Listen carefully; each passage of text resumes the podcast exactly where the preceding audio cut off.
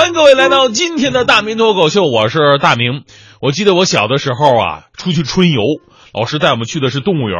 动物园当中呢，有一片湖，老师当时指着湖上的两只鸟就说了：“同学们，你们看呐，那是鸳鸯。”当时我就想起了《倩女幽魂》里边的一句诗啊：“只羡鸳鸯不羡仙。”结果老师特别纠正，特别专业的纠正我说：“哎，大明啊，其实我得教育教育你啊，这个鸳鸯啊，不是我们想象的那么专一，他们其实是一夫多妻制，每年换一个。”哎，我淡淡的跟老师说：“老师，我羡慕的就是这个。”其实作为一个怀旧的男人，我非常怀念那种三妻四妾的保守的传统啊。但是现在来看呢，都知道这是不可能的了。不过前两天的一条新闻却引起了轩然大波呀。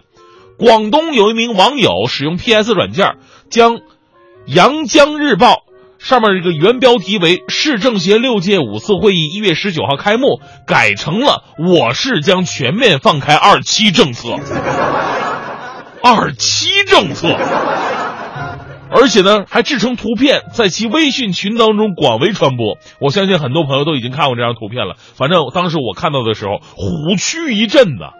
经当地警方核查，该微信内容为虚假信息，因网络谣言转发超五百次，可构成诽谤罪。这名网友因涉嫌造谣，依法被阳江警方处以行政拘留了。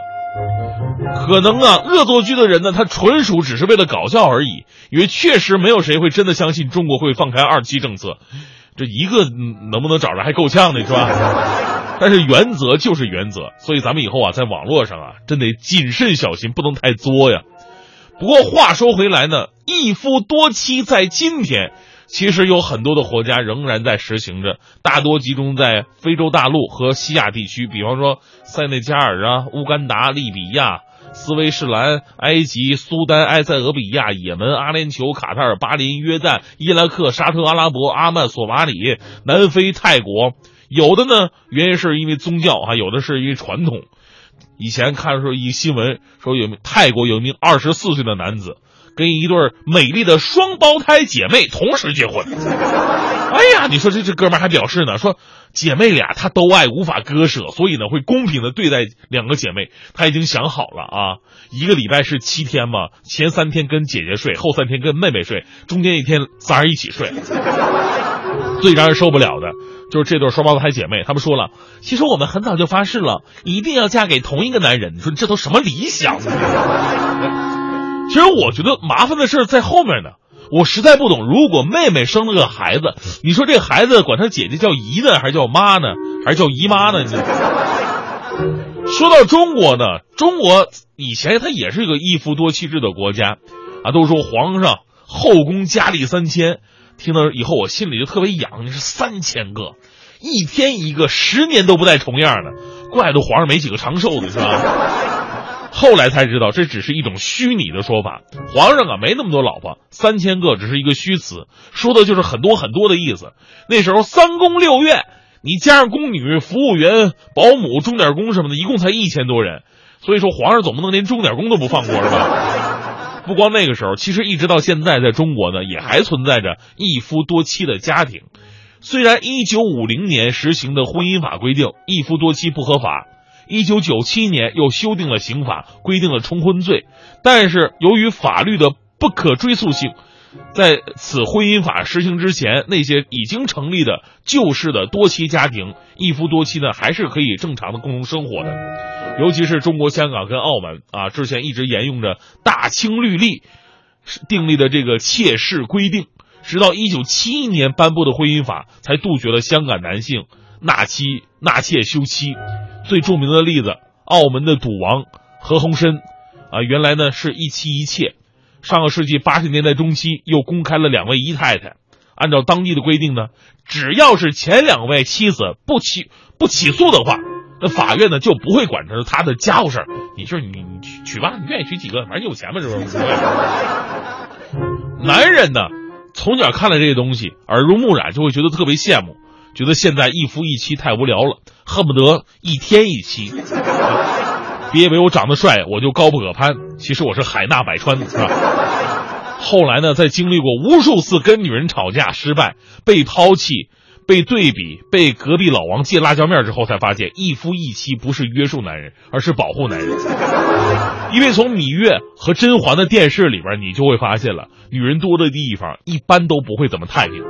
前两天跟朋友聚会的时候，有朋友抱怨呢，说现在女人呢真难伺候啊！一会儿说想吃葡萄，你好不容易冒着死冷寒天的你，你跑出去买回来了，他吃了一个，说我还想吃荔枝。姐们，你一次性说齐了不行吗？啊，又得出去买，跟遛狗一样。另一个说了，你就知足吧。我家那老娘们儿那天居然想想吃火车上的盒饭，你说我怎么办？当时我就告诉他，这还不简单吗？你上网订个盒饭外卖，人家二十，你硬给他八十，这不就火车盒饭了吗？这。所以呢，真正成熟的男人呢，不会再去幻想一夫多妻的年代了，只会感谢一夫一妻对我们带来的关爱。一夫一妻才是保障我们还有机会娶到妹子的优良国策。您可以想象一下，如果一夫多妻，有身价的妹子是人家的妻，有长相的妹子是人家的妾，次一点的妹子是人家的婢女，就连好看的男人都会成为人家的男宠。让你连出柜的机会都没有，所以一夫一妻绝对是现代社会的进步，也才能真正说明什么是爱情。说到这儿，咱就得提一个前不久红极一时，但是因为剧情太腐被下架的《太子妃升职记》。大家对这个戏是不是有有印象哈？有这么一段表白，就是太子跟太子妃表明心迹，说我我有多喜欢你哈，就是没有你不行，就大概是这意思。但太子妃说了，说爱情是。爱情的基础是平等，你是皇帝，我是皇后，啊，我们的身份注定就不能平等。说实话，我也是赶在下架之前看的最后一集。后来太子呢就把自己的后宫给解散了啊，呃，太自己也跟太子妃选择隐居，表明此生只爱这一个人。虽然这个剧从服装到道具再到台词都 low 到无限，但是最后大家伙这个对这个剧的关注啊却非常之高，最后呢也会为太子的真情所动容。但大家伙不知道，现实生活当中，就在此时此刻的世界，真的有这么一位国王，为了心爱的女人，修改了传统的一夫多妻的国家制度。这国王呢，就是摩洛哥的国王。摩洛哥的国王呢，是爱上了一个平民美女，名字叫做萨尔玛。二零零一年的时候，向这个女孩求婚。这女孩很有个性，当时表示说：“呃，答应你是可以的，不过呢，我自己只能接受一夫一妻制度。”你要这整什么三妻四妾三宫六院，我这受不了。不过当时的摩洛哥呢是典型的一夫多妻制国家，尤其是王室。这个摩洛哥国王呢后来就为了这个女人修改了几百年的国家法律传统，顶着巨大的内部外部的压力，把摩洛哥变成了如今的一夫一妻制国家。就连他爸爸那些那嫔妃们啊，嫔妃们都已经被赶出了王宫。他爸爸还求他能不能给我多少给我留俩。不行，我们是一夫一妻制了。求他爸爸当时的心理阴影面积。而后来这位王后呢，也一直为社会公益、民生福利，包括阿拉伯国家女性自由而积极奔走，这才是真正的太子妃升职记。而摩洛哥国王呢，虽然说可能损失了跟更多女性，呃，这个全方位、多角度、深层次的交往机会，但是他却收获到了一份真正跟随一生的真爱啊！所以让我想起了一首歌。从前的日色变得慢，车马邮件都慢，一生只够爱一个人。